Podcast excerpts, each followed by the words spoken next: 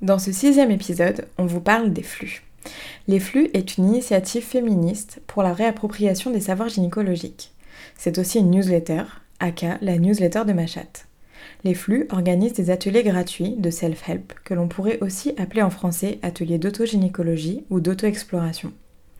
Le credo des flux, c'est, je cite, se réunir et parler de ce qui est réservé aux médecins, en soi, c'est faire résistance et braver des interdits celui de la pudeur, celui du respect de l'ordre médical, celui de la valeur qu'on attribue à nos problèmes de bonne femme. Bonne femme entre guillemets bien entendu. Chez Mise à Nu, nous tenions particulièrement à explorer, faire découvrir ou redécouvrir cette pratique du self-help. C'est en effet une expérience encore trop méconnue et pourtant centrale lorsqu'on parle de réappropriation des savoirs gynécologiques. On va faire un petit exercice euh, de mentalisation. Prenez 30 secondes un petit peu moins. Et essayez d'imaginer euh, comment vous feriez pour euh, dessiner votre vulve. Par exemple, vous prenez quelle couleur de crayon et euh, vous lui donnez quelle forme Deuxième petit exercice mental. Imaginez que demain matin, en vous réveillant, vous avez super mal aux pieds. Vraiment, vous avez mal, ça vous gratte. Et du coup, demandez-vous quel va être votre premier réflexe. Est-ce que vous allez euh, retirer votre chaussure et aller voir à quoi ça ressemble Ou alors est-ce que vous allez foncer euh, pour voir un médecin et lui montrer? Et si vous avez la réponse, du coup, demandez-vous ce que vous feriez bah, si vous avez mal à, la vulve. Si je vous demande euh, si vous avez eu le choix dans votre contraception, j'espère que la plupart d'entre vous vont me dire oui. Mais si je vous demande plus précisément si votre euh, soignant ou votre soignante vous a parlé euh, de la contraception euh, définitive ou de la contraception masculine, si elle vous a présenté toutes les méthodes de contraception, par exemple le diaphragme, les spermicides, le dispositif intra-utérin hormonal ou au cuivre, alors vous allez peut-être vous dire que finalement le panel de choix n'était pas si large que ça. De la même manière, est-ce que vous savez à quoi ressemble votre col de l'utérus? Et quand vous regardez des séries et qu'on vous dit euh, dilaté à 7, est-ce que ça vous parle? Est-ce que vous connaissez l'histoire du spéculum? Et est-ce que vous savez vous servir d'un spéculum?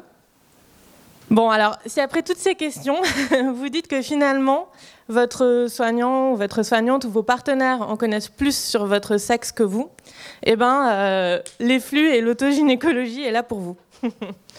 Donc, euh, Les Flux, c'est un collectif, euh, une initiative féministe pour la réappropriation des savoirs gynécologiques.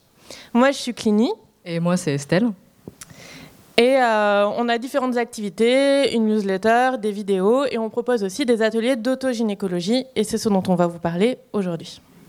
Donc, je ne suis pas historienne, mais je vais essayer de vous montrer un peu que ce qu'on fait, ce qu'on propose, ça s'inscrit dans un mouvement historique qui s'appelle le self-help. Et pour ça, je vais explorer trois petites choses, sachant que je ne suis pas historienne, ce n'est pas euh, exhaustif. Euh, le self-help, c'est un mouvement féministe qui est euh, né autour de la création d'un ouvrage qui s'appelle Our Bodies Ourselves, qui a été publié en 1972 par un groupe de militantes de Boston. En fait, elles se sont réunies un jour pendant un, workshop autour de la sexualité et de l'avortement. Et à l'issue de cette journée, elles se sont dit qu'en en fait, elles avaient beaucoup de choses à, partager. Et donc, elles ont décidé d'éditer un livret qui s'est ensuite transformé en, ouvrage, qui est un ouvrage très épais. Et donc, euh, dès le début, leur euh, volonté s'oriente autour de quatre grands axes. Le premier, c'est de s'appuyer sur leur expérience et de considérer que voilà, ce qu'elles elles ont expérimenté, c'est fondamental pour euh, apprendre et savoir des choses.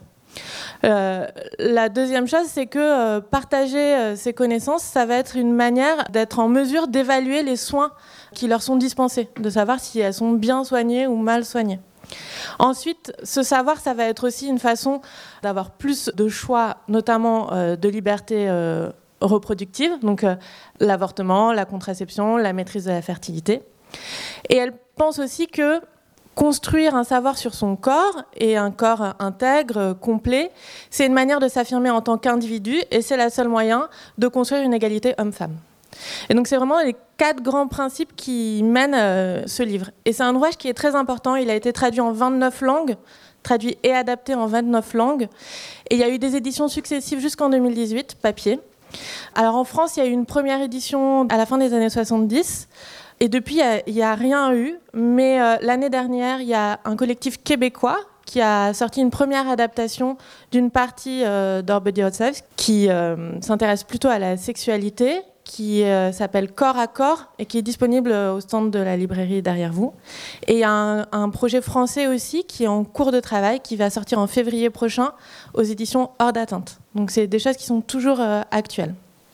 En France, au moment de la publication de Our Body Yourself, en fait, il y a beaucoup de ces militantes, elles voyagent beaucoup, elles viennent en France et euh, elles influencent euh, notamment la création du MLAC. Donc le MLAC, c'est le mouvement pour la liberté de l'avortement et de la contraception, qui militait pour la, la légalisation de l'avortement. Et dans MLAC, il y a des hum, militantes qui euh, pratiquent des avortements de manière illégale avec une méthode qui s'appelle la méthode de Karman. Et dès le début, il y a des dissensions au sein du MLAC parce qu'il y a certains, pour certains militants, euh, l'IVG doit rester un acte médical, donc euh, légalisé, mais médical, réalisé par des médecins ou des soignants. Et pour d'autres, euh, l'IVG doit être un acte plus euh, banal, à la portée de tous. Et dans certains MLAC, notamment à Aix ou à Saint-Étienne, ce ne sont pas des médecins ou des sages-femmes ou des infirmières qui pratiquent les IVG, mais des militantes qui ont été formées. Et euh, je ne parle pas ici euh, d'avortement euh, fait dans des conditions qui mènent à des infections, à des choses comme ça. Je parle d'un avortement sûr, facile, sans anesthésie générale, qui est réalisé par les militantes.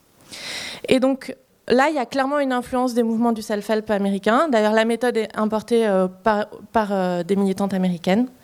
Et au moment de la légalisation euh, de l'IVG, certains militants du MLAC décident de continuer à pratiquer les IVG de manière illégale et parfois arrêtent de pratiquer des IVG, mais euh, s'investissent dans des groupes d'auto-santé autour de la santé gynécologique, en proposant euh, voilà, des groupes de parole, des groupes d'auto-observation, euh, des examens gynécologiques, des accouchements, par exemple, euh, collectifs ou des IVG.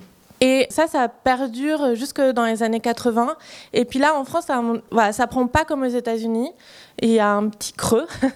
enfin, moi, j'imagine qu'il y a des groupes qui ont continué à exister. Euh, je pense pas que ce soit une pratique qui a complètement disparu, mais c'est beaucoup moins connu. Ça se fait sûrement dans des cercles plus privés. Et là, depuis 2015, on retrouve un peu euh, des traces et des propositions de groupes d'autogynécologie. Donc il y a notamment euh, une militante qui s'appelle Pussy Drama, qui propose euh, des consultations gynécologiques dans un petit camion, mais aussi des groupes d'auto-observation. Il y a quelques initiatives un petit peu isolées. Et nous, on est en 2015 à peu près, et on, ça fait deux ans qu'on propose des groupes d'autogynécologie avec de l'observation. Il y a les travaux de Lucille Ruot, qui est une sociologue, qui a parlé de comment ce mouvement de self-help s'est importé en France et n'a pas trop bien marché, qui sont très intéressants pour mieux comprendre euh, notamment comment ça, ça s'est passé dans les MLAC. Donc voilà, pour la perspective un petit peu historique.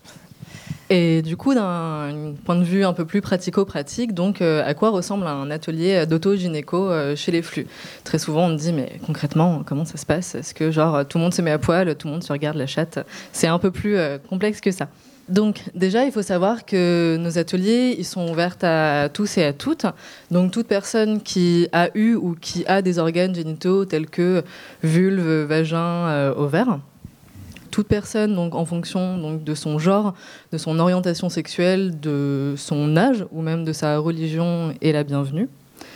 Ça va se passer dans un cadre bienveillant, un cadre d'entre-soi qui privilégie en fait des échanges de savoir et des transmissions en fait de savoir entre les participantes, sans que leurs émotions et que leurs ressentis, que ce soit un ressenti qui soit physique ou émotionnel, ne soient remis en question. Ça c'est vraiment très important.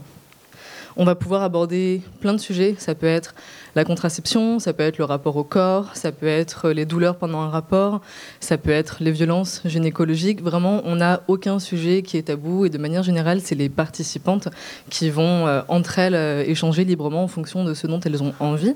Et nous, après, on est des facilitatrices, c'est-à-dire qu'on n'est pas là pour avoir à nouveau un rapport euh, sachante-participante on est là pour euh, faciliter les échanges entre les femmes. On n'est pas là dans une conférence, on n'est pas là pour donner une leçon. Et de manière générale, quand on ne sait pas, eh ben, on préfère le dire et réorienter, soit vers des sages-femmes ou des personnes qui sont plus compétentes euh, que nous. Donc ça, c'est ou des ressources euh, qu'on distribue et qu'on va vous montrer à la fin. Après, on va faire un petit point anatomie. Donc nous, on va peut-être pas revenir dessus parce que bah, les personnes qui sont venues avant nous en ont déjà pas mal parlé. Mais concrètement, ça, ça fait partie des outils qu'on va distribuer en fait pendant nos ateliers, vu qu'en fait, ça va faciliter après l'exploration du coup interne et externe. Au tout début, Cluny vous a demandé de visualiser votre vulve si vous êtes une personne qui possède une vulve. Et donc, du coup, nous, très souvent, dans les ateliers, on rencontre beaucoup de personnes qui sont complexées par leur sexe, parce qu'en fait, les seules images qu'elles ont de leur sexe et de leur vulve, ça va être des images liées à la pornographie, donc un sexe qui est lisse, sans poil, en général, avec la même couleur, bien rose, bien euh, tout beau. Donc, nous, on est là pour dire, euh, détendons-nous, personne n'a la même vulve, c'est normal.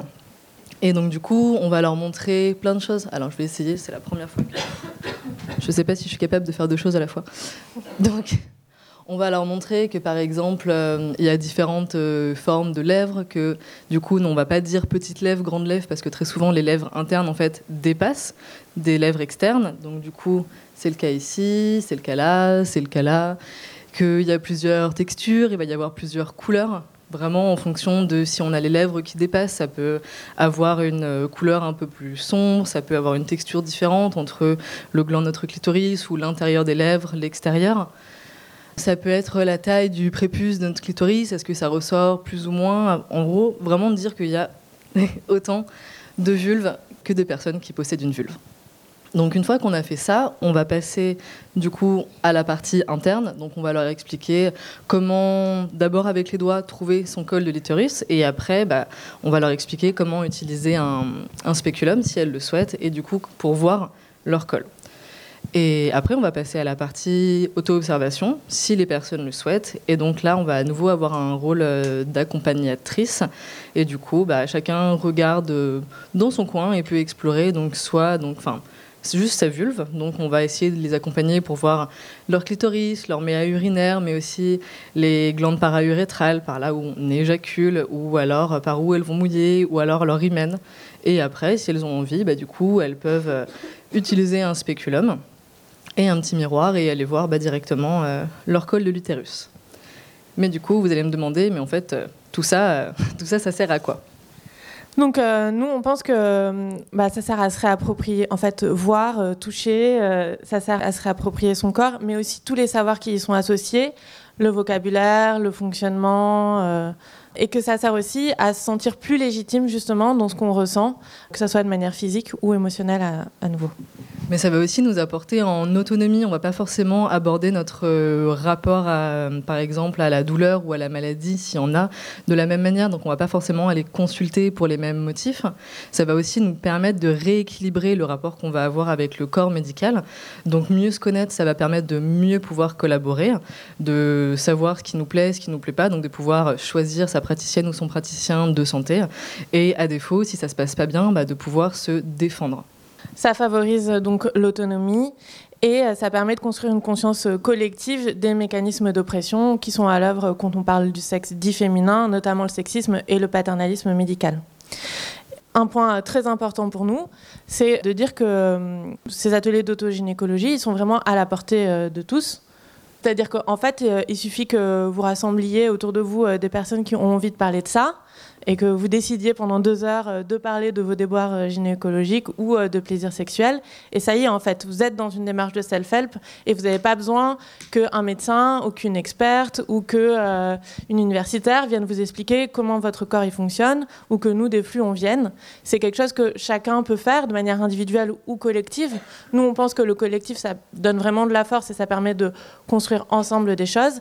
Mais c'est super important pour nous de rappeler que c'est quelque chose qui est à la portée de tout le monde et que dans self-help, il y a vraiment le soi-même. Quoi. Donc ça commence euh, à partir de soi. Pour en savoir davantage sur les flux ou encore vous inscrire à l'un de leurs ateliers, vous pouvez les suivre sur les réseaux sociaux, consulter leur site internet, vous abonner à la newsletter de Machat ou lire les précédentes éditions. Toutes les informations sur les intervenants et intervenantes sont toujours disponibles sur nos comptes Instagram et page Facebook. Ce podcast est produit en collaboration avec Estelle Dautry, à qui nous devons aussi sa réalisation. Mise à nu remercie l'ensemble des bénévoles qui ont contribué à la réalisation de cette journée, notamment Estelle Dautry et l'entreprise VS au son, Victor Point à la photographie, Nicolas Détrez à la vidéo, ainsi que notre partenaire, la librairie La Franchie, spécialisée en féminisme au pluriel et art du spectacle.